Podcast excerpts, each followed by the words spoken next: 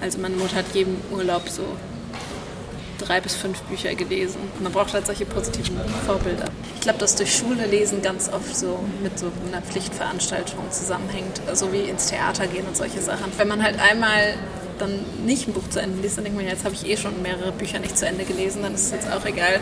Aber dann hatte ich so ein Jahr, wo ich nie ein Buch zu Ende gelesen habe und das war richtig schlimm. Was du denkst, was man durch Lesen lernen kann? Nichts. Lesen ist scheiße. Okay. Nein, nein, nein, nein. Also, ich glaube, ähm, äh, ich denke, über Lesen kann man viele verschiedene äh, Wahrnehmungswelten sozusagen besuchen und sehen, wie andere Leute unsere Welt sehen und betrachten. Ich denke, man kann auch was über Empathie lernen durch Lesen. Ist eure Leseerinnerung, wenn ihr an euer erstes Lesen denkt?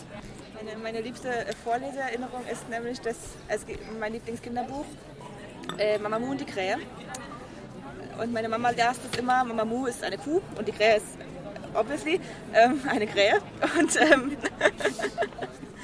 und ähm, Mama Mu, wenn meine Mama das vorgelesen hat, Mama Mu redete immer so.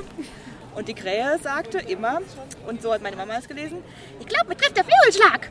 Das ist meine liebste Vorlesen-Krieg-Erinnerung. Und ich habe eine Geschichte geschrieben zu zwei Fliegen, die sich geliebt haben. Und die eine Fliege hat sich in einem in so einem Fliegenklebestreifen verfangen. Oh und die andere ist dann kamikaze-mäßig gegen diesen Streifen geflogen, damit der Streifen ins Wasser fällt und ihre ihr Freund oder Freundin, whatever, befreit werden kann. Oh mein Gott. Kleber. Mega süßes Romeo und Julia für Fliegen. Das ist mega süß. In meiner Kindheit, ja. Es gibt lustigerweise ein Foto von mir, wo ich ähm, meinem Bruder eine Geschichte vorlese, weil ich sehr schnell angefangen habe, selber vorzulesen und das sehr toll fand. Aber eigentlich stimmt Vorlesen nicht ganz richtig, weil ich konnte einfach irgendwann die Märchen auswendig und lese ihm ein Märchen vor in Anführungszeichen und habe aber das Buch dabei auf dem Kopf. Ja, also ich denke, ähm, viele Menschen hat Michael Ende berührt, so mit die unendliche Geschichte und das war bei mir ganz ähnlich, dass ich äh, ja so eine Art Ausflug mit seinen Figuren mitgemacht habe und ähm, auch irgendwie dieses äh, unter der Decke äh, liegen und noch weiterlesen. Und auch gerade bei Michael Ende ist die unendliche Geschichte ist ja die zweite Seite so ähm, spiegelverkehrt geschrieben.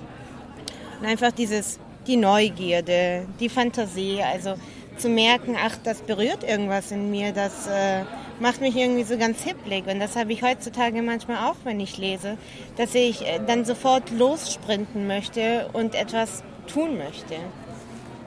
Was wäre dann so ein Leseerlebnis heute oder was würdest du heute mitlesen? Was für Momente, was für Orte, was für Menschen vielleicht? Ich glaube, im Alter verliert man leider ein bisschen Fantasie oder Geduld oder beides manchmal. Man hat nicht so die Zeit und ein gutes Leseerlebnis. ähm, ein gutes Leseerlebnis ist irgendwie, dass es einen dann so raussaugt aus dem, aus dem anderen. Genau, und alles andere vergisst. Und du vergisst irgendwie, dass du eigentlich Hunger hast oder dass es zu warm ist oder dass äh, du eigentlich noch deine Steuererklärung machen musst. Mein oder einfach wahllos. nein, nein, aber so für kurze Momente einfach so voll in diese, ob das jetzt ein Gedicht ist oder eine Erzählung, aber so reingesaugt zu werden und so vollkommen da, da drin zu sein und, und eben gleichzeitig mitzugestalten.